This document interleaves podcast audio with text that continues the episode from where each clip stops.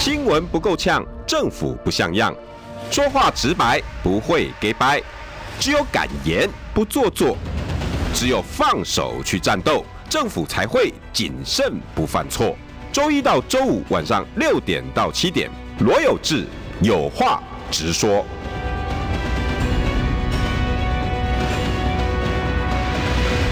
新闻不够呛，政府不像样。欢迎收听中广新闻网有话直说。大家晚安，我是罗有志。看到我讲话变快，就知道大家一定不希望我再多讲了，因为这 这位这位部长来哈，大家希望赶快我要听部长的。好，跟大家介绍前内的部长李宏远部长晚安。哎，有志好，大家好。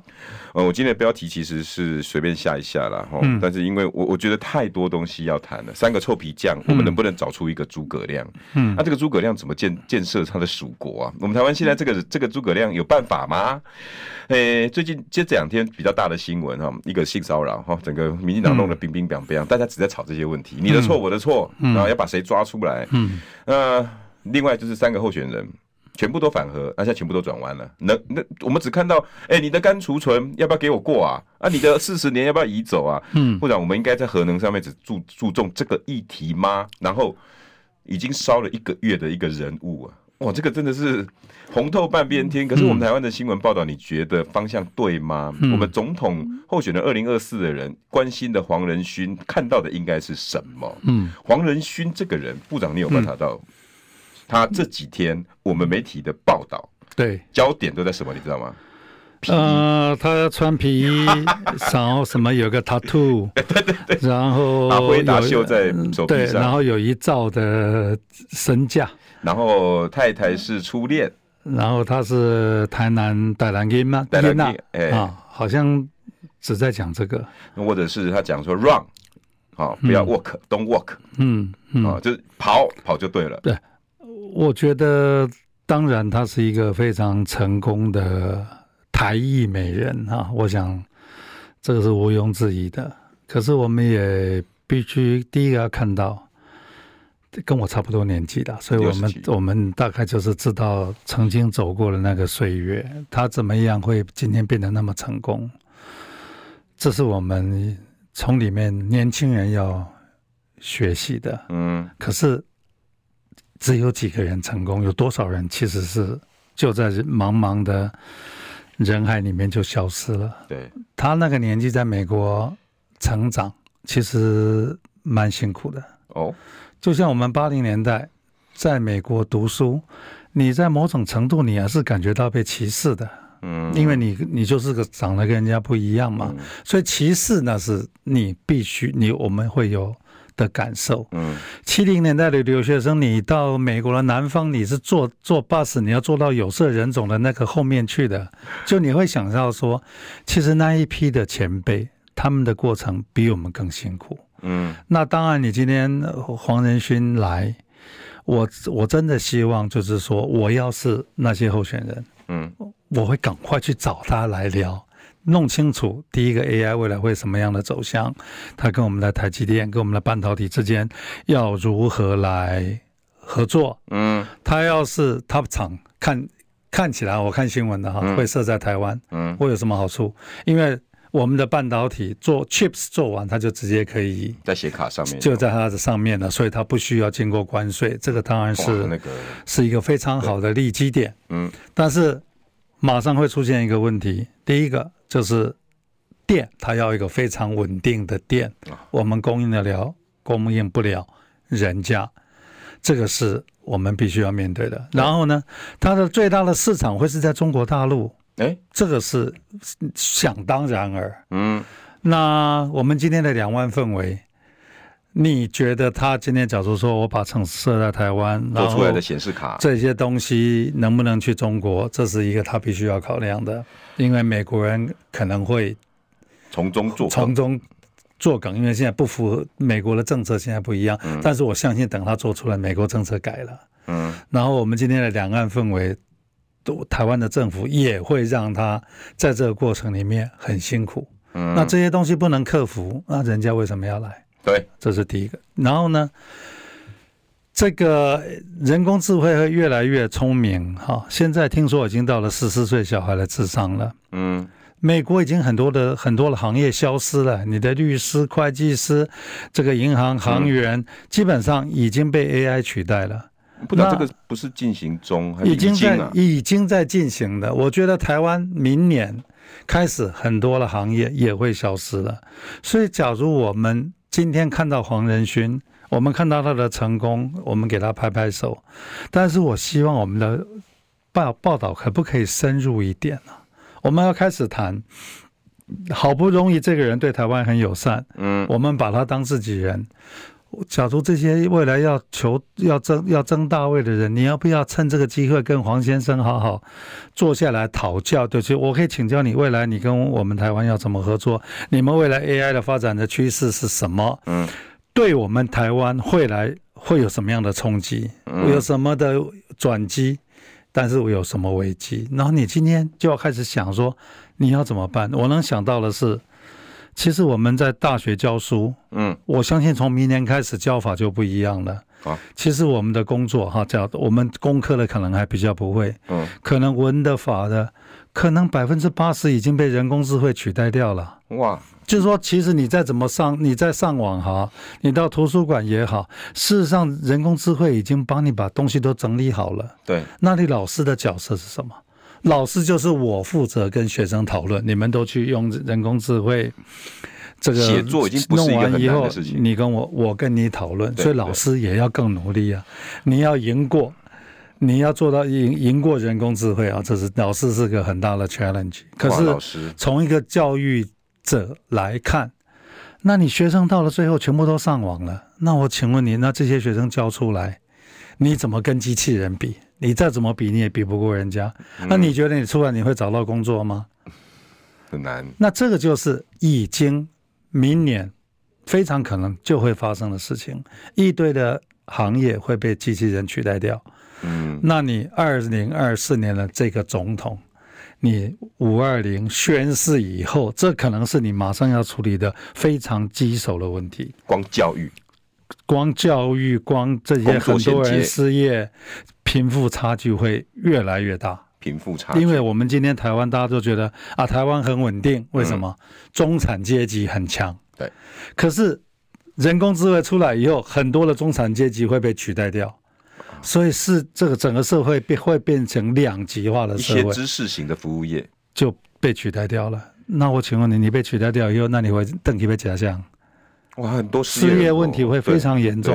对，对，那它对我们每个行业都会造成冲击。嗯，那你觉得今天二零二四的那个总统，你觉得你不需要做点功课吗？要诶、欸，这是要做点功课的、啊。真的，光土木这个，如果人工智慧来，不人工智慧。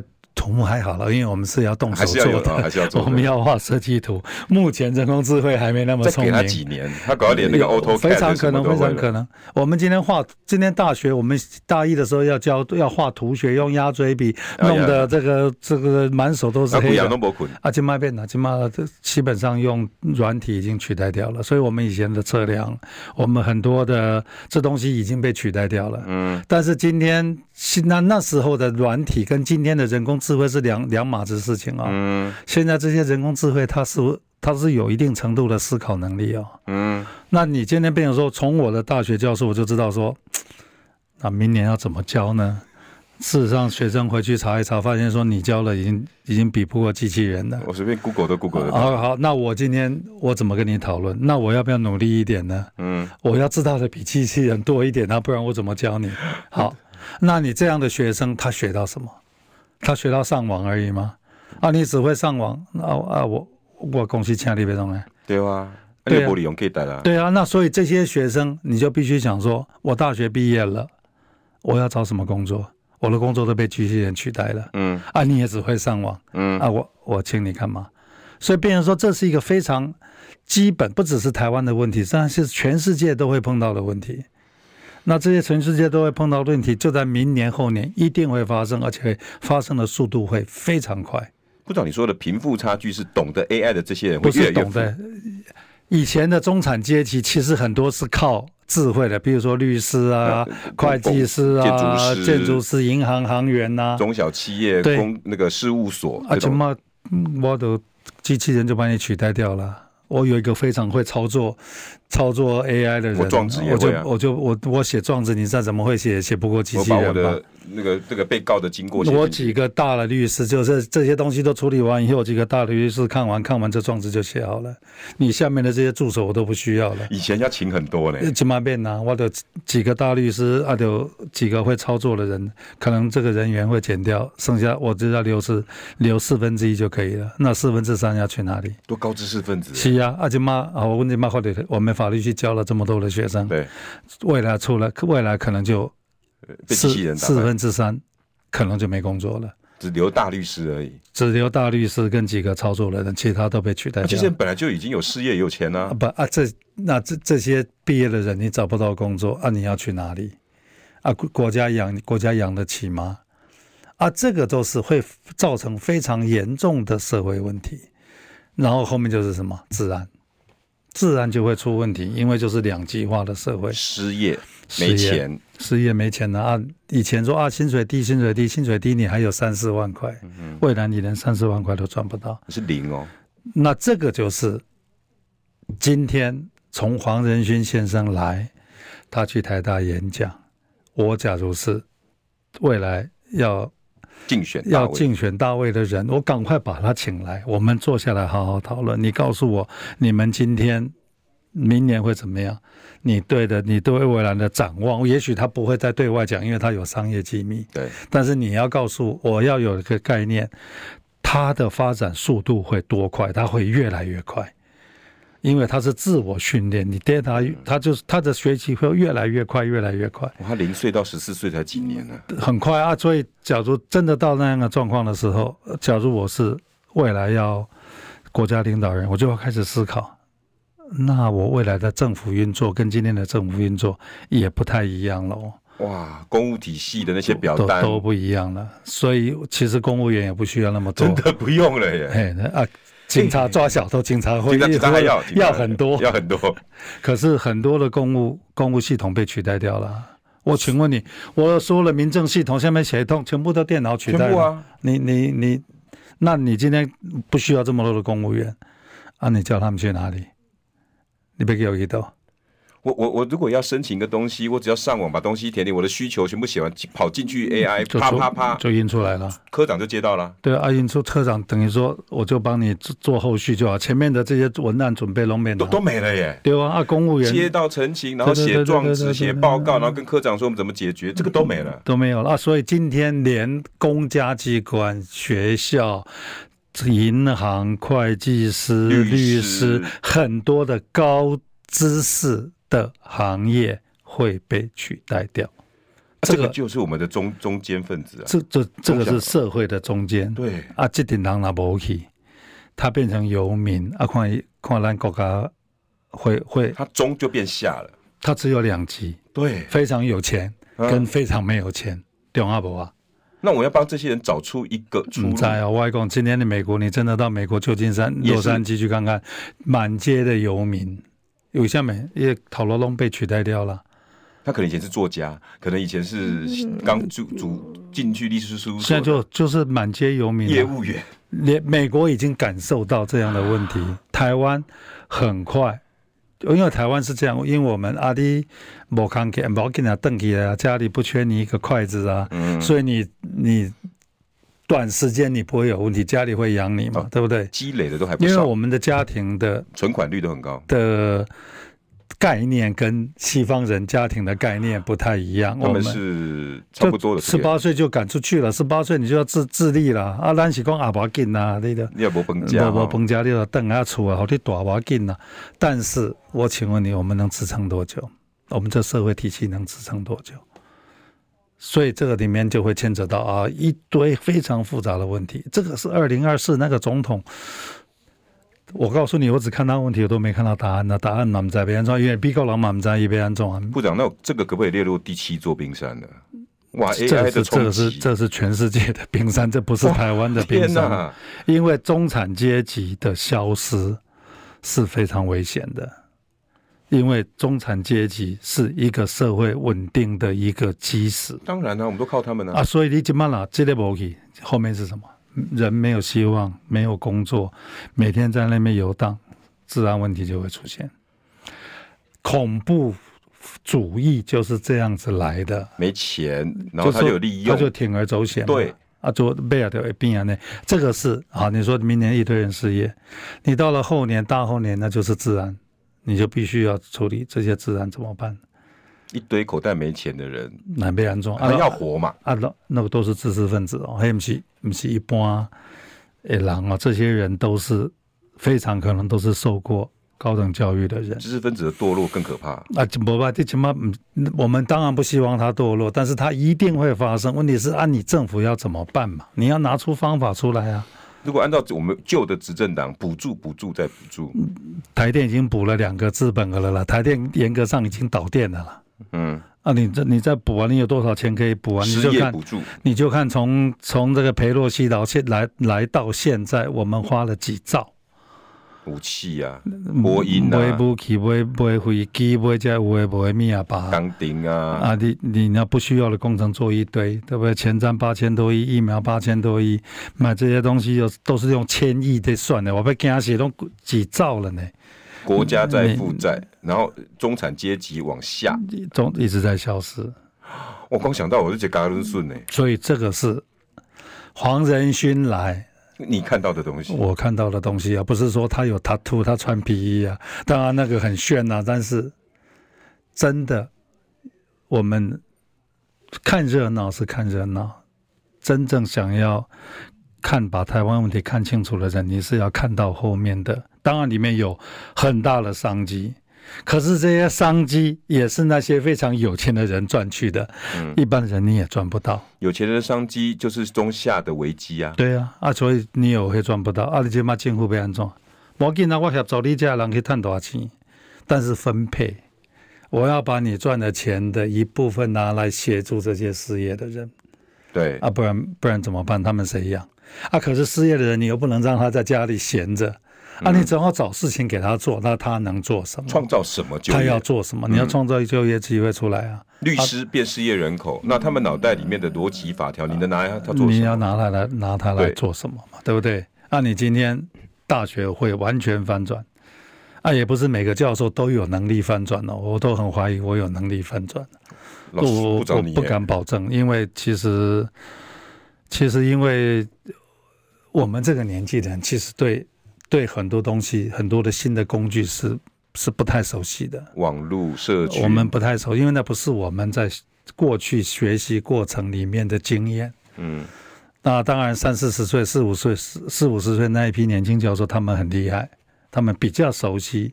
可是同样的，他的教学，他的这个东西也受到机器人很大的冲击啊。但是他的接受度可能就稍微再高一点。他自己可能本本身他就必须要用人工智慧去帮他整理多整理出很多东西，但是他要做到的是这些东西他要再往前走一步，不然我当你我要你这个教授干嘛？哇！所以每个人都被迫的要一直往前跑嘛，而且这个速度很速度会很快，因为因为他速度会超乎大家想象的快，所以我在预测明年。二零二五就二四二四二零二四，我们就会受到很大的 AI 冲击。对，因为美国已经目前就已经受到很大的冲击了。而这些所谓部长最重视的四十岁左右这些人，他一定首当其冲。他会，你们会首当其冲。问题是不，你们我当然知道你们是受益者，因为会很方便。嗯，但是你非常可能会变成受害者，因为你会被取代掉。嗯，对啊，所以这个是一个国家，你这个方向都要抓的。非常的精准了，所以我以前一直讲 AI 有可能变成台湾的第三座护国神山呢，第二座护国神山。嗯，可是问题是，你把高端算第二座吗？所以我才所以变成第二座。赶快改。高端，高端那是个骗局，就不 不提了哈。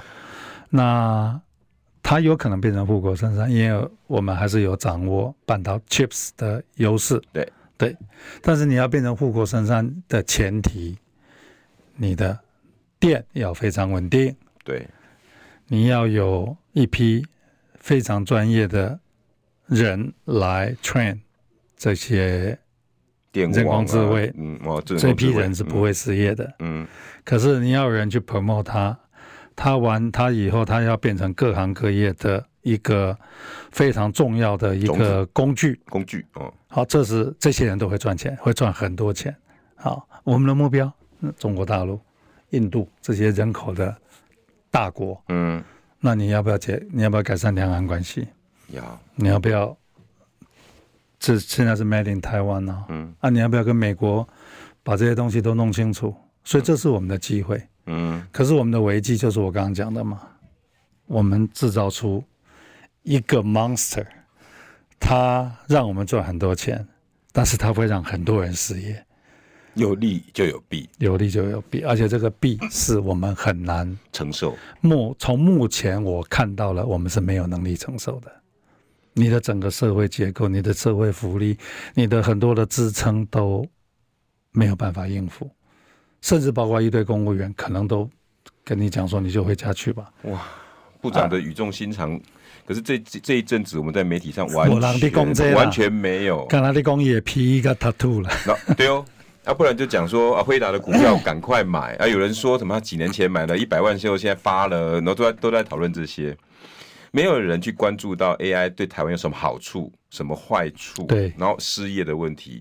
广告回来，我还在请教，那电力很重要，那能源嘛，一定要去谈。对，新闻不够呛，政府不像样，最直白的声音，请收听罗有志有话直说。今天邀请到的是前内政部长李鸿源部长，晚安。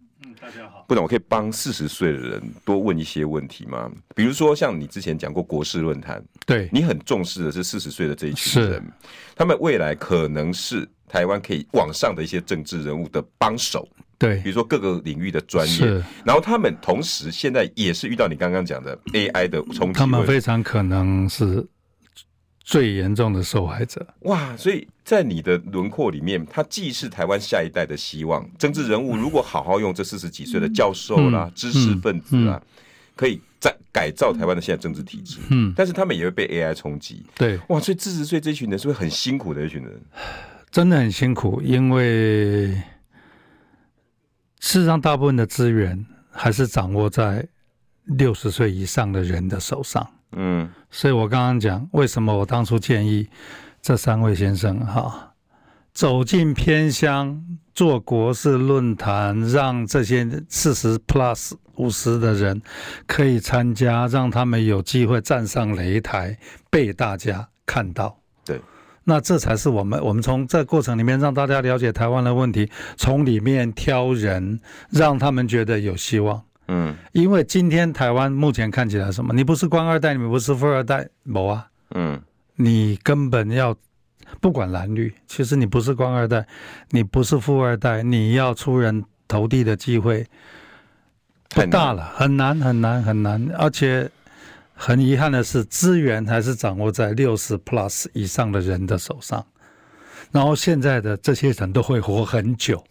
你健康越来越好，健康越来越好，保健食品越吃越好，所以变成说，那今天政府要看到这个问题，那就是什么分配嘛？嗯，政府要给年轻人希望嘛？嗯，那你要给年轻人希望，那这三位哈，郭科侯，侯，嗯，你要给年轻人希望是，我有机会跟你对话，我们一起来谈台湾的问题，我了解你的专业，比如说我刚刚讲。那 AI 出来怎么办？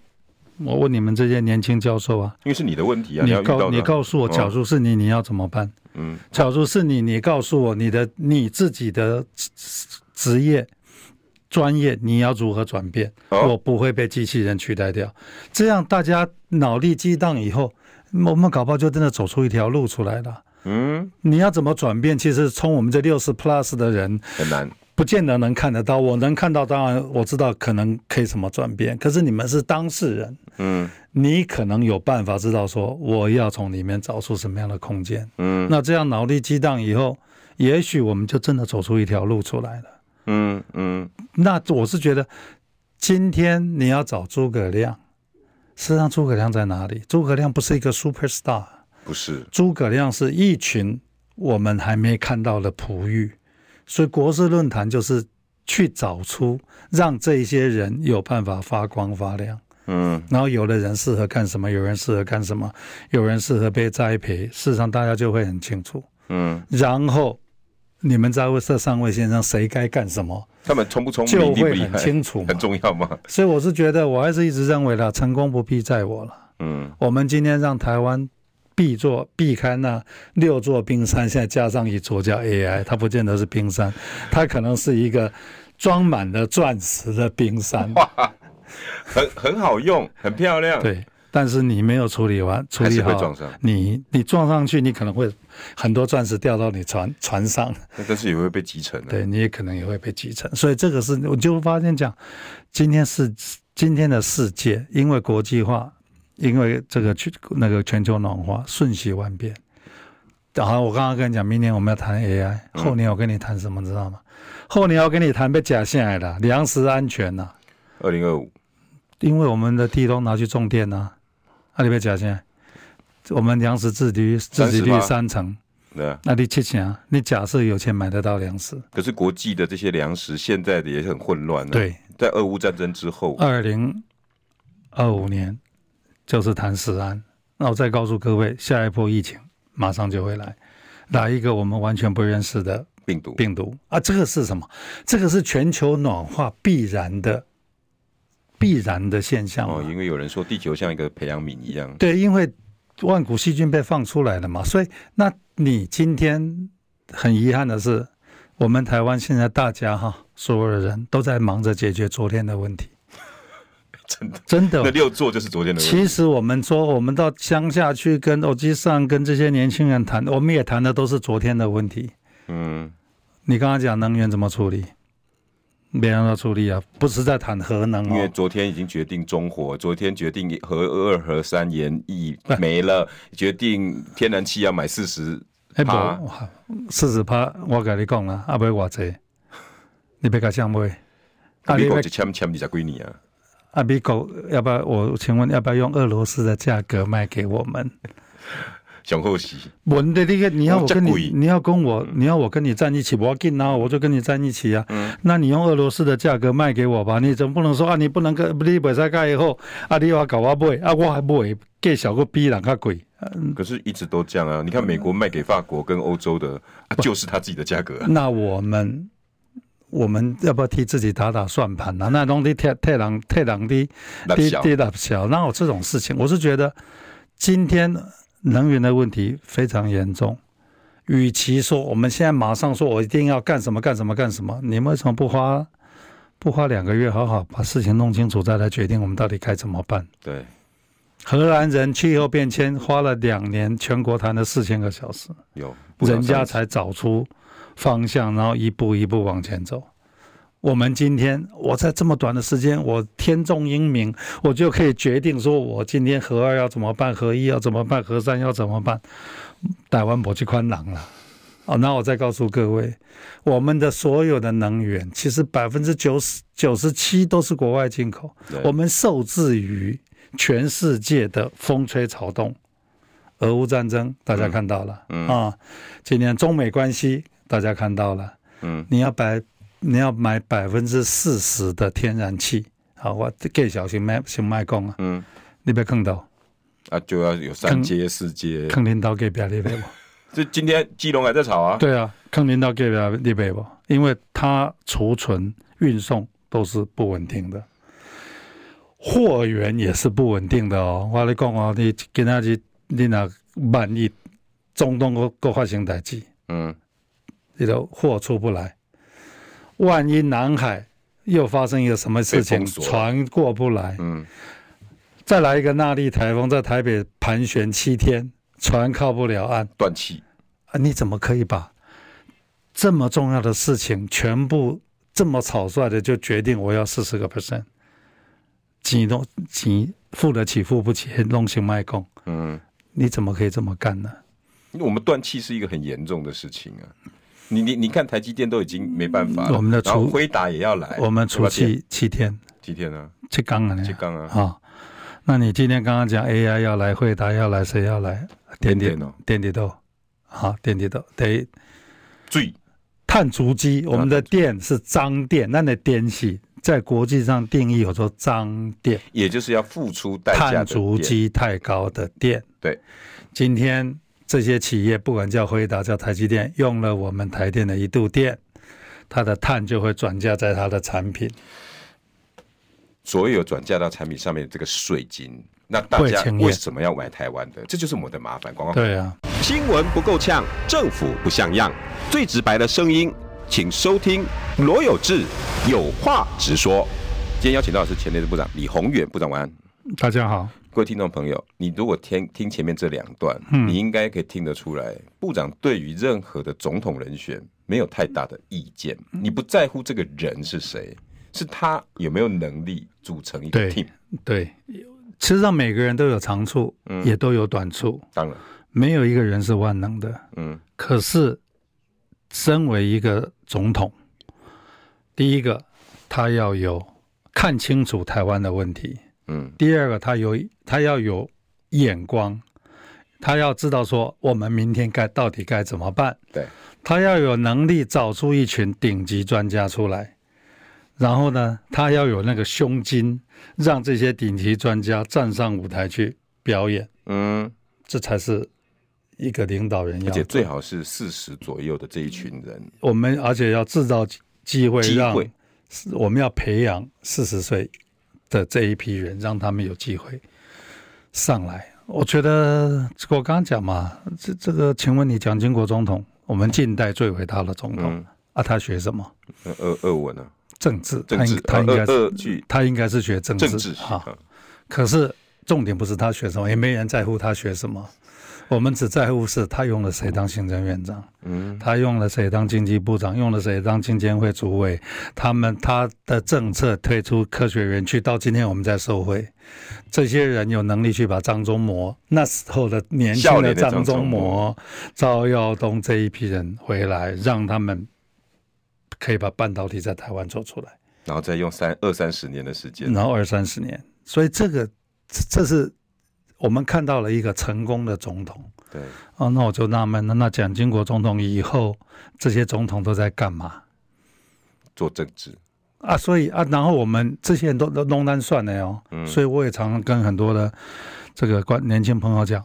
都不要抱怨，是你选出来的，真的是。所以为什么我们不停的在论述六座冰山，不停的论述国事论坛，就是让年轻朋友、台湾的这些所有的民众，我们搞清楚我们处在一个什么样的状况。对，你做国事论坛，让大家了解你们这几个人的能耐、人格特质，你有没有办法组出一个团队？对。说服我投给你，我觉得这才是，这才叫做真正的民主了，而不是每天在谈谁要跟谁配，一点都不重要，真不重要。我也提醒，我也鼓励了哈，这些有志于大位的人，目前这个阶段，嗯，成功不必在我，嗯哼，我们真的组一个团队，有人适合当船长，有人适合当大副，有人适合当二副，我们组一个团队，让这艘船。开出冰山密布的北极圈，那北极圈，对，这个才是我们今天应该要有的态度了。所以也不要急，真的真的不要急。我一直讲三个月，到全台湾的每个地方去做国事论坛，这一路就开始谈，就这样。谈呢、啊？我告诉你，谈没有答案的，也不会有答案。没有人说要你谁厉害，那没有没有没有。对侯友谊，你也可以去谈。没有人说啊，你你不能跟 AI，不能跟。我我还建议三个人一起去谈，那表达诚意。但上海人到底来到底来讲啊，没有靠哭嘞。大家我就上供你到台南台南去看看重点是什么概念。去跟旁边的农民讲，哎，你领到补助，你有没有很高兴啊？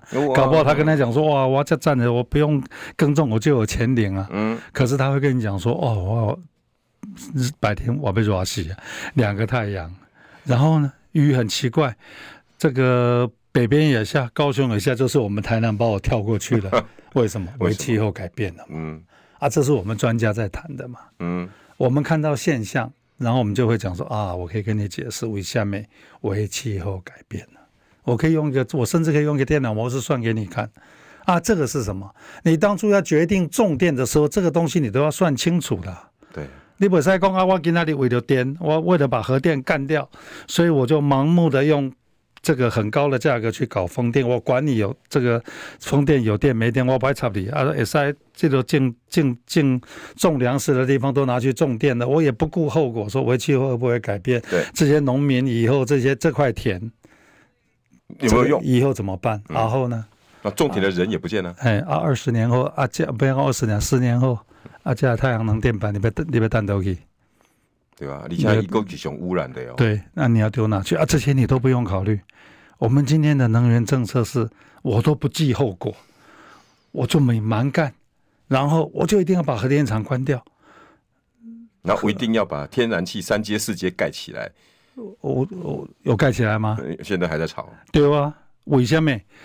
核电厂你不爱去你领导隔壁啊？你觉得三界会四界会盖那个储气槽会盖在你家隔壁吗？不要啊，没有一个市长会同意的。嗯，啊，没有不同意，你要放哪里？要放哪？啊，这些你当初你决定百分之四十的时候，你没想过吗？嗯，那你还考虑七天，然后战争、气候、台风，这个都是你，这个都你都不用考虑吗？这个是你早要想清楚了。你要告诉大家说：“嚯、哦，我被用百分之四十的天然气，我们买得起，嗯，我们有地方放，嗯，我们跟大陆关系很好，我们不会被。”被这个中途怎么样？怎么样？怎么样？而且我如俄罗斯的便宜天然气我也买得到，我也买得到。嗯，我是觉得你有你那有有本事本事做到这样，四十趴有什么关系？我我我们也没什么好反对的。问题是你又没这个能力。嗯，然后呢？啊，明明是，我就我才刚刚演讲了。今天我今天就是在跟人家谈谈碳碳。好，部长啊，天然气不是算化石原燃料之一吗？天然气是。高碳足迹的哦，对啊，它在烧的过程没有碳，对，它在开采过程、运送过程碳足迹很高的，所以我们在看碳是看的是什么？看的是你的全生命历程，对，不是讲我啊，我跟你修补二氧化碳，啊，你不想讲，啊，你的开采，你在运送呢，啊，这些都是要算的，是我们在算的是全生命历程。嗯，很遗憾的是，我个人不拥核，我也个人也不反核，我只有建议是专业的来面对。嗯，全世界核电等于绿电，二零五零年全世界核电的仰赖度十点六个 percent，这个就是世界规矩，这是世界的游戏规则。游戏规则，韩国的核电还到。百分之四十几还百分之三十啊？这么高？法国是几乎到百分之六十啊。嗯，就说每个国家其实它的政策都不一样，因为地区属性也不不一样，不一样。法国百分之六十啊，啊，德国到了今天还有百分之六哦，起码我今天看的数字。但是它跟法国 share 它的核电，它是在欧洲大电网里面的嘛，所以每个国家的状况都不一样。我们台湾就是一个岛，你这个岛。你要是没有办法自给自足，我告诉你，你没电就没电了，你能怎么办？没水就没水了，你能怎么办？按、啊、你这东西，你的能源政策，你不要要不要讨论？我们叫做弹性，我们不能再做大系统，要做中系统，要做小系统。对，眼南台湾眼看着是没水的，梅雨季已经要过了，我们要出梅了。嗯，有些地区水库这次是没补到的、哦，没补到了。虽然很多都补到了啦，北部这些都中北部补到了，对，南部还没有。啊，我请问你，为什么开始那洪台过不会来？啊，怎么办？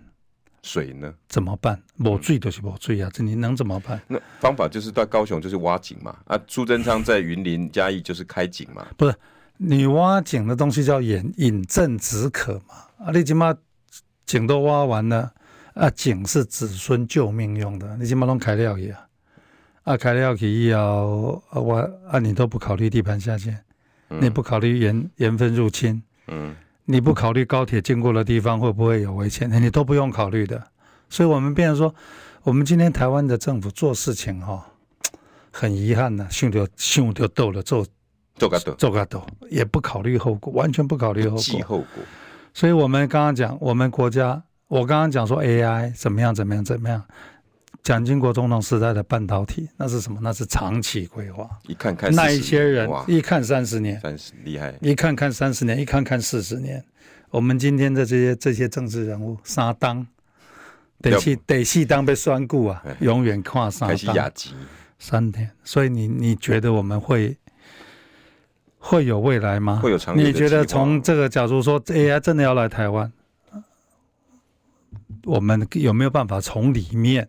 变成我们下一个护国神山，这是需要智慧的，这是一定要做的。黄仁勋的来就是一个机会，问题是这总选这些总统候选人能不能接得到球？你要想办法跳起来去抢球啊！怎么 就坐在那边接球呢？你要去抢篮板呢、啊？对对哦，对吧，你不要打篮球，打篮球，哦、球来哦，球来哦。没啦，你要跳起来抢篮板嘛？我猜你弄不利怕球，球哪有坐在那边等着等着球掉下来给你的？篮球是抢的，要抢篮板啊！对，我们这些总统候选人能不能做得到？这个才是重点。尤其碳税，部长你一直都很关心。不会轻易啊！二零三零年够去当，还没安装。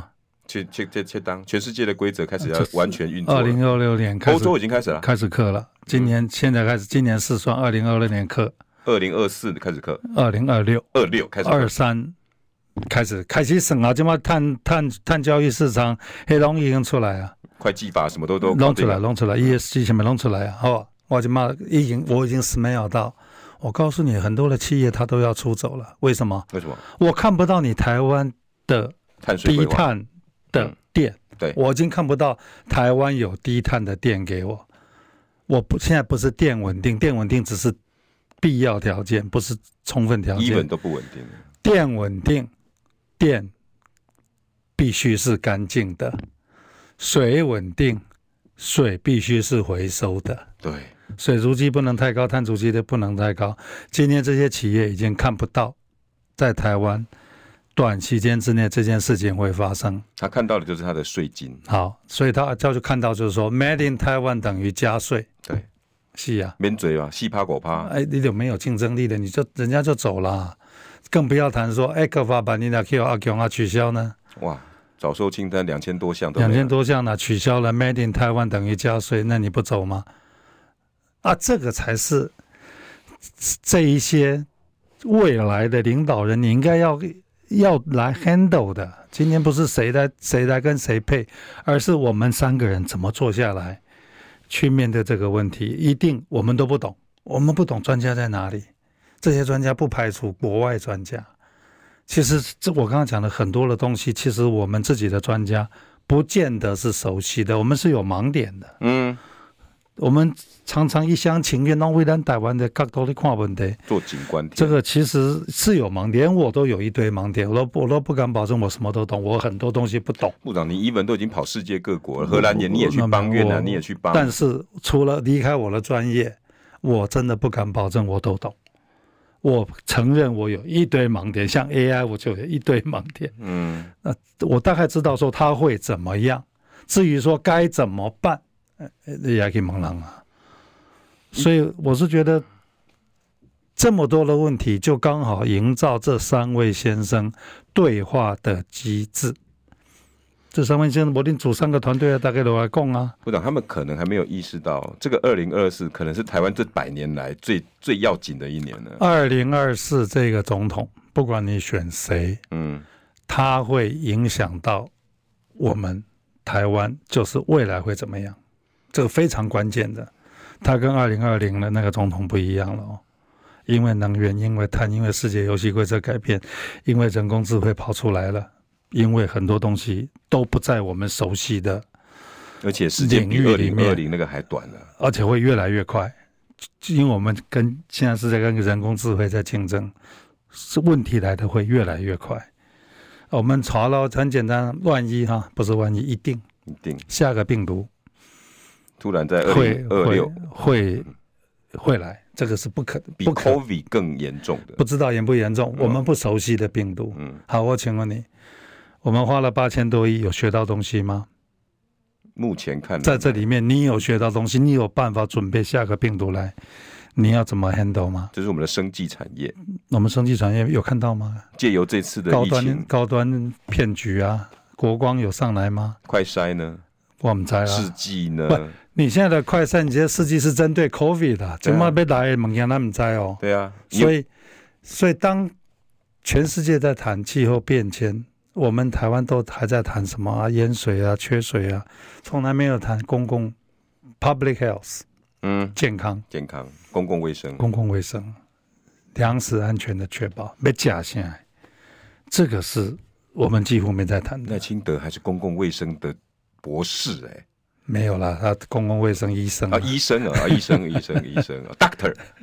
doctor 那个 doctor 不是那个 doctor，、哦、不是博士，是 doctor、哦。OK，对，是医生。不，我告诉你，你即使是公卫的博士，这个领域也是你不熟悉的。